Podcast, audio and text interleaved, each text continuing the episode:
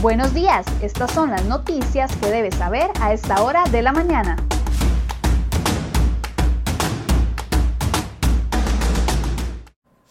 7 con 22 minutos de la mañana, muy buenos días, gracias por acompañarnos en Serio y Noticias. A continuación, las informaciones más importantes que hemos preparado para ustedes en la portada de cereoy.com.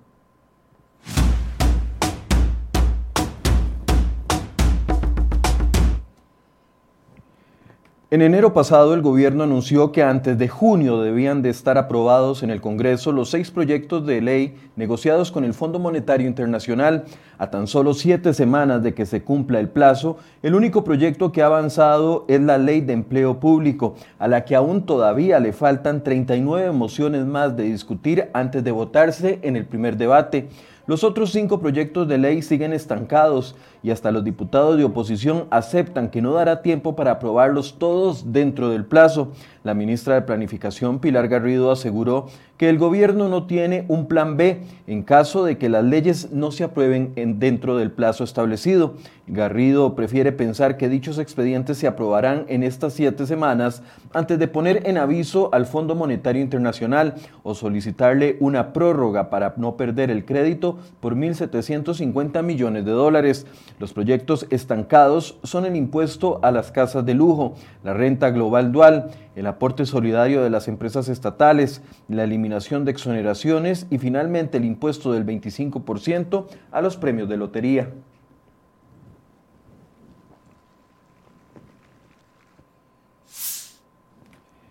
Las proyecciones de crecimiento económico del FMI mejoraron a nivel mundial respecto a la medición realizada en octubre del año pasado, pero entre las proyecciones de 19 países americanos, Costa Rica ocupa el cuarto peor crecimiento económico del 2021, con un 2.6% del PIB. Solo tres países más del continente tienen pronósticos peores al de Costa Rica. Se trata de la economía de Ecuador, que crecerá solamente un 2.5% de su PIB, Nicaragua, cuyo crecimiento será de 0.2% del PIB, y la de Venezuela, que en lugar de crecer se contraerá en menos 10%. Al, otro extremo tenemos 12 países que lograron aumentar sus previsiones de crecimiento y tendrán saltos en sus economías que van desde el 3 hasta un 12% de su PIB, encabezados por Panamá. En la portada de cereoy.com podrá encontrar hoy un gráfico con las proyecciones de crecimiento de todos los países de América, junto con otro indicador donde también sacamos una nota roja, el crecimiento del déficit.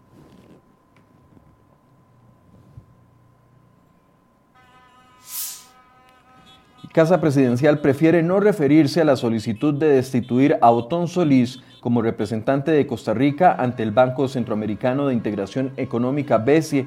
Así lo pidieron por mayoría los diputados que investigaron la estafa del PAC por 516 millones de colones al Tribunal Supremo de Elecciones. Ante la consulta de este medio, Presidencia respondió que recién se han presentado los dos informes en la Comisión Legislativa y aún deben ser conocidos por el plenario legislativo. El gobierno no tiene ningún cambio que comunicar, indicaron, y además como una mera negociación sobre la base de intereses electorales o un matrimonio a conveniencia, así calificaron algunos de los precandidatos del PLN, la alianza entre José María Figueres y Antonio Álvarez de Santi.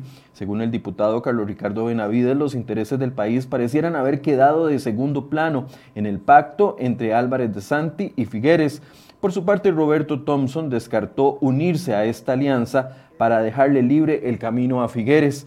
Ni el expresidente Figueres ni de Santi explicaron qué los llevó de pasar de enemigos acérrimos a aliados electorales.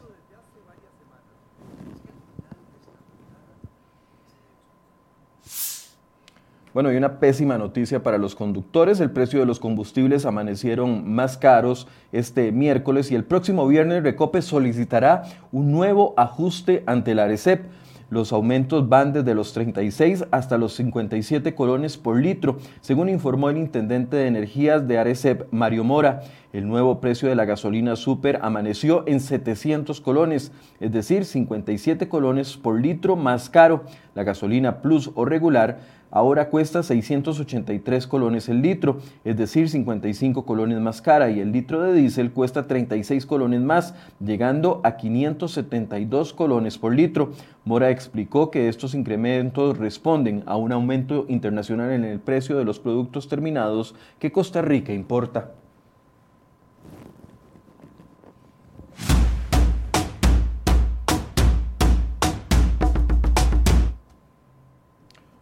Un adulto mayor de 74 años falleció tras ser atropellado por un carro la noche de este martes en Liberia, Guanacaste. La víctima viajaba en una bicicleta cuando por razones que se desconocen fue arrollado y arrastrado por un vehículo liviano cuyo conductor se dio a la fuga. Las autoridades también investigan el hallazgo del cuerpo de un hombre en un cafetal en San Rafael de Heredia la noche de este martes y en una de las informaciones que también les traemos en la portada de cereoy.com el día de hoy, el Ministerio Público de Costa Rica espera por una prueba internacional que se pidió a las autoridades de Perú para avanzar, avanzar en la investigación contra el expresidente de ese país, Alejandro Toledo. En el año 2013 ingresaron 6.5 millones de dólares al país que estarían vinculados con el pago de sobornos que presuntamente se le achacan al expresidente que gobernó Perú entre el año 2001 y el 2006. En total se le acusa de recibir 20 millones de dólares para favorecer a la empresa brasileña, Odebrecht por la construcción de una carretera interoceánica que comunicaba Perú con Brasil.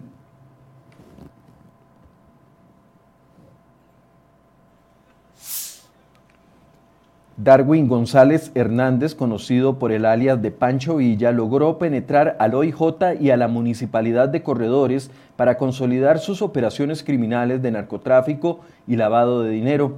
Este martes, el director del OIJ, Walter Espinosa, confirmó que dos agentes del OIJ de la zona ayudaron al narcotraficante a trasegar cocaína cada dos meses.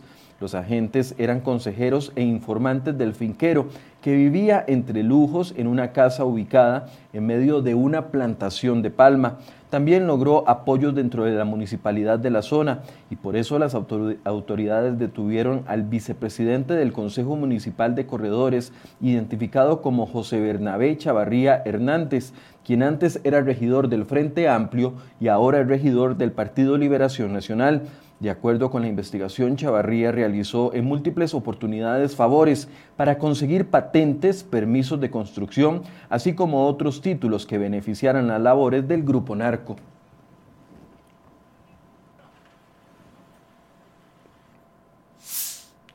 Y hace algunos minutos llegaron al país 43.200 dosis de la vacuna de la farmacéutica AstraZeneca este es el primer ingreso del polémico medicamento y de lo negociado vía el mecanismo de compras COVAX.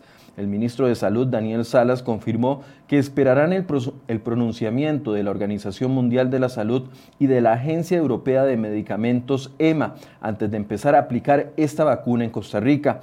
La vacuna ha estado en el centro de atención tras las dudas sobre posibles efectos secundarios como coágulos o trombosis que se han presentado en al menos 30 personas en el Reino Unido y han causado algunas muertes. Salas también dijo que los asegurados tendrán derecho a saber la marca de la vacuna que recibirán antes de la aplicación. Según el último corte de la Caja del Seguro Social, se han aplicado 504.930 dosis de la vacuna de Pfizer y durante la Semana Santa sí se cumplió la meta de aplicar 75.000 vacunas. Ayer se alcanzaron las 3.000 muertes en el país por el virus y se nota un leve aumento en la cantidad de casos, por lo que las autoridades se preparan ante una posible nueva ola de contagios en Costa Rica.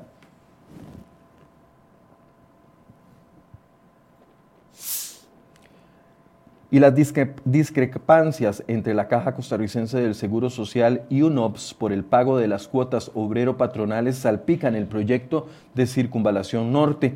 El estado de estas diferencias es uno de los puntos que la Contraloría General de la República le pidió aclarar al CONAVI para resolver la petición de ampliación del contrato por la supervisión de las obras viales.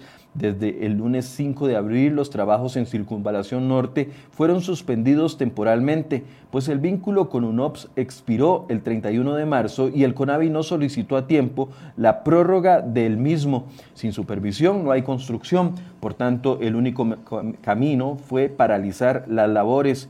El 13 de septiembre del 2019, la Contraloría solicitó a la Caja determinar si UNOPS debía cumplir con los pagos de seguridad social al emplear personal costarricense.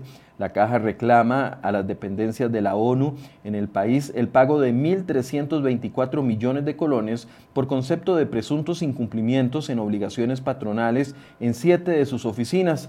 En este listado no UNOPS, pero es una de las dependencias que el organismo internacional mantiene activas en el país. Puede leer un reporte completo en nuestra sección de nacionales.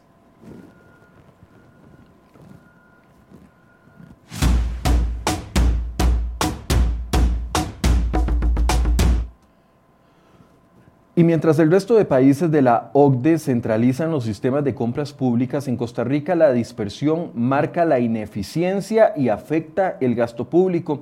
En su estudio económico 2020 sobre Costa Rica, la organización señaló que las compras descentralizadas son un importante impulsor del desempeño de los sistemas de contratación pública en muchos países afiliados y pone como ejemplo a Finlandia y a Corea del Sur. Mientras tanto, en Costa Rica la demanda de bienes, obras y servicios del sector público está dispersa en una gran cantidad de instituciones públicas. La OCDE señaló que esto genera una multiplicidad de procesos de licitación para comprar los mismos artículos o similares. En Costa Rica, el Ministerio de Hacienda es el responsable de centralizar las contrataciones públicas, pero solo de la Administración Central, que representa menos del 10% del volumen total de adquisiciones del país señaló la organización. Hoy le traemos un reportaje completo sobre este tema en nuestra sección de economía.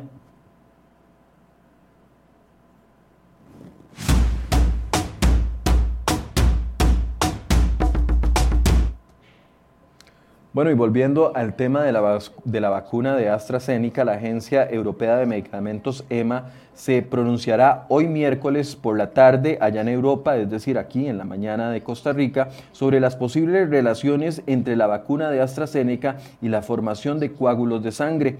EMA explicará la conclusión del estudio de las señales de alarma lanzadas sobre esta vacuna tras varios casos de trombosis registrados. Varios países europeos suspendieron esta vacuna debido al temor de que pudieran provocar coágulos sanguíneos en algunas personas. La EMA ha estudiado esta posibilidad examinando casos registrados en varios países de Europa.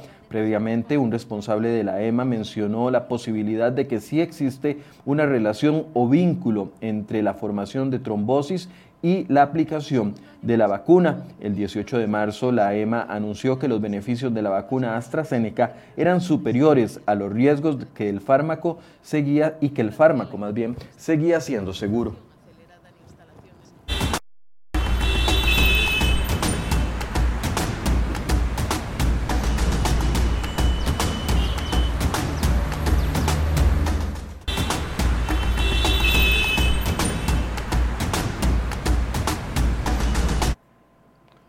Hacemos un recorrido por las condiciones del tránsito. Ahí tienen Atillo 4, la cámara ubicada en ese sector, vista hacia el oeste, donde, hacia el este más bien, donde hay tránsito bastante congestionado a esta hora.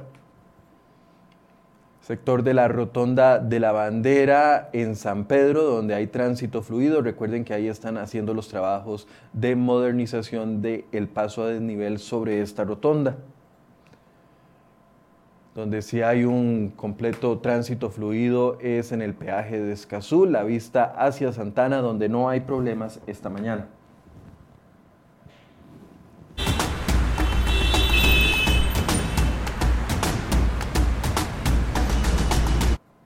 A las 7.36 finalizamos este resumen de noticias. Como siempre los invito a que puedan ingresar a cereoy.com y leer las informaciones completas y además invitarlos también para que compartamos una entrevista a partir de las 8 de la mañana. Hemos estado entrevistando ya a precandidatos presidenciales tratando de obtener respuestas concretas y planes concretos que tienen sobre los principales problemas del país. Hoy le toca el turno a don Eliezer Feinza del Partido Liberal Progresista, quien estará compartiendo nosotros esta mañana, así que los invito a que hagan sus preguntas a partir de las 8 de la mañana. Muy buenos días.